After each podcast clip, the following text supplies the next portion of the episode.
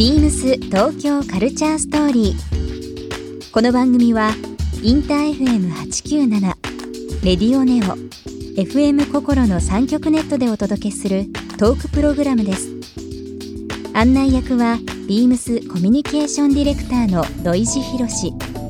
今週のゲストは小田光平ですいい顔している植物をコンセプトに独自の美しさを提案するショップ草むらの店主小田光平さん。ビームスとはこれまでにビームスジャパンでのポップアップショップや B ギャラリーで展覧会などが開催されました。そんな小田さんに今の道に進んだきっかけやオープンしたばかりの草むら東京などさまざまなお話を伺います。そして今週小田さんへプレゼントしたサコッシュショルダーバッグをリスナー1名様にもプレゼント。詳しくは「ビームス東京カルチャーストーリー」の番組ホームページをご覧ください。応募に必要なキーワードは番組最後に発表します「ビームス」「ビームス」「ビームス」「ビームス東京カルチャーストーリー」Beams Tokyo Culture Story. This program is brought to you by Beams. Beams. ありとあらゆるものをミックスして自分たちらしく楽しむ。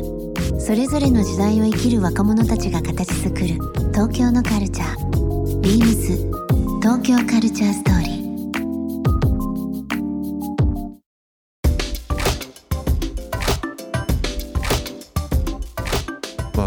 あの草むら東京、えー、あと広島の部分ありますけども、まあ、今まで、まあ、小田さんは陶芸家の方とかアーティストの方とか、はい。それこそ小説家、ええ。まあ、違うジャンルの方との、えーコラボレーションされていて、はい。あの以前エルメスでもされてましたよね、はい。メゾン・エルメスでね、あのそれ拝見しましたけども今挙げた、まあ、陶芸家、えーまあ、小説家いろんな方々との、えー話ありましたけどなんかこう印象的だったコラボレーションっていうのはあったりしますか？印象的はそうですね、今思いつくので言うと、えー現代アーティストはい、と組んだうん、名古屋での展示会は名古屋。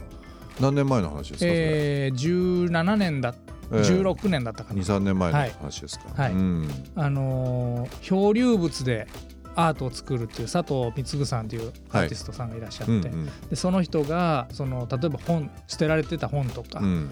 自分が昔聴いてたレコードとか、うん。そういうのを鉢に組み替えてね。そこにサボテン植えるっていうあれは面白かったですね。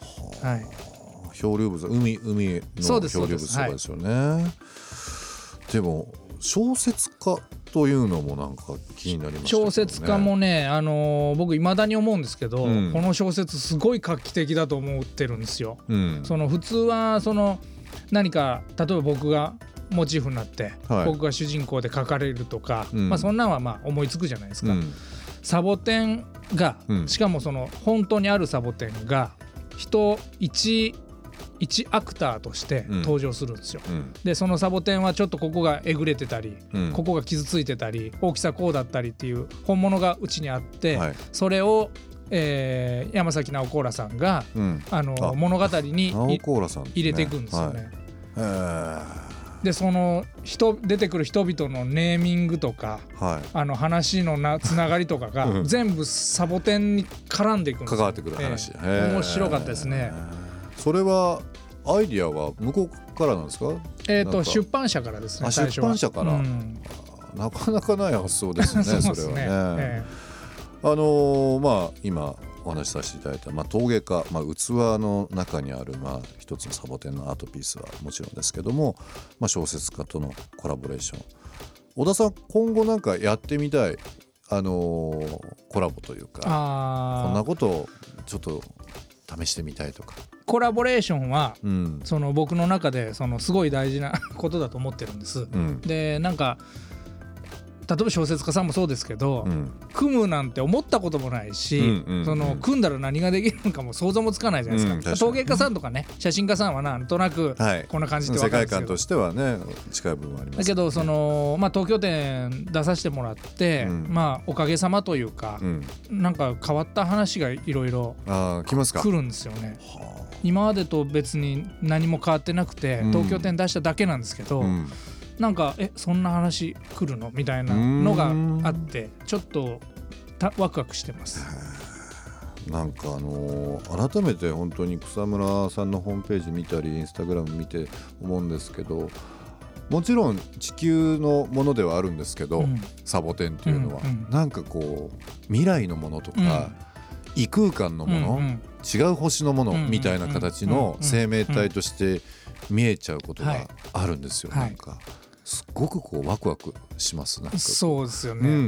んもうまさに今おっしゃられたことがうん。未来とかねうん。遠い宇宙とかのうん。イメージっていうのが僕の中にもあって、ああそうなんですね。それがテーマでやったのがエルメスの展示なんですよね。うん。でまああの時は緑のサボテン使わずにうん。白いサボテンと黄色いサボテンでやったんですけど、うん。そのなんか植物でもないんじゃないかな。どうでも動物でもないよなみたいな。そういうなんか不思議な生き物ですよねあれ。一つのなんか 言葉としては難しいですよね。何かの生命体なんですよね。うん。だから本当に植栽なんかこう今まで思ってたサボテンとはまた違う僕の中では勝手な草むらというジャンルになってるんですけどね。はい。一つのものがサボテンではあるんですけどもサボテンの歴史紐解いたらもうキリがないぐらい遠い昔だと思うんですけどまあ大陸が変化していって、ええ。まあ、今の形になって、でカナダからまあアルゼンチンチリまで南米ではい。基本は生息しているとええいうようなお話を受けて、僕らが見てる例えばオーストラリアとか、まあ、違う国、まあ、日本も含めてですけどあるサボテンってまあ帰化され帰化そうですね。したというのがありますけどふと思ったんですけど日本のなんかその帰化したものを独自の考え世界観である意味日本の空気感を出す、うんうん。僕その、うん。勝手ながら、まあ、多分その草むらという漢字ももちろんそうですし、はい。ホームページに出てる入り口理念情報とかうんいろんな部分のその漢字とですね、はい。このいわゆる洋物だったうん。サボテンがすごくこう足されてですね小田さんがこう生み出す和の究極の世界観になってるのがあちょっと本当にグッとくるんですよーね。あー。あのー。アメリカのものですよ。アメリカのものってそうなんね。アメリカのもんなんですよね。でね僕がすごいまあ実感したというかびっくりしたことがあって、うん。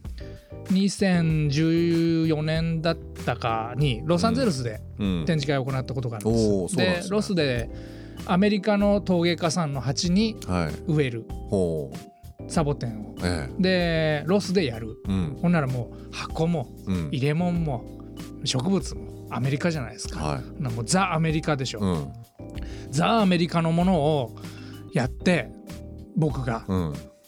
なんかどうなんの？と思ってたんですけどき 来られたお客さんがすっごい日本っぽいねって言うんですうよ。ん。でも材料が全部アメリカアじゃないですか。メリカなのにおかしいなと思ったんですけど、うん。やっぱりそこのセレクトっていうところがうん。全体の印象を変えるというか、その価値観を生み出す変えるっていうところをその時に気づいてあ選ぶ行為っていうのはうん。物がどこ出身とかいうよりもうん。何かこう表現の中で大きい役割を持つんだなっていうのはすごい感じてね。まさにあの私たちが目指すところもそこですね。あそうですか。ミムスが考えるところもやっぱりセレクターとしてそこにどういうストーリーがあってうん。どういう提案ができてうん。どういう情報をねうん。伝播できるかっていうことだと思うんでアメリカ製ですというような言い方はするんですけど日本に来て日本人の体型とかまあ生活どういったものに提案できるっていうことが逆にそのセレクトする面白さかなっていうふうにはねやっぱり常日頃思ってますけどね。もうまさに草村さんなんか本当に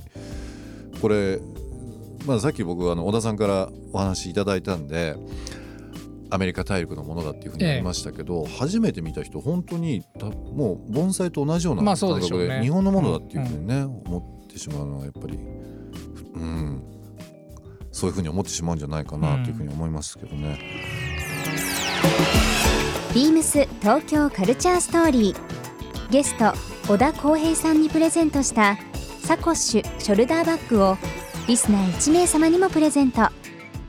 応募に必要なキーワード「サボテン」を記載して番組メールアドレス beams897 アットマークインター FM.jp までご応募ください。詳しくは番組ホームページまで beams ビームスライツお台場ショップマネージャー田口優也です。ビームスライツお台場では8月5日から8月18日までエアアジアが提案する LCC とリッチを組み合わせた LC リッチにぴったりなアイテムをご提案しています。期間中、対象商品をお買い上げのお客様にはオリジナルトートバッグをプレゼントします。ぜひ、この機会に LC リッチな旅にぴったりな旅アイテムをお試しください。beams 東京カルチャーストーリー Beams Tokyo Culture Story. This program was brought to you by Beams.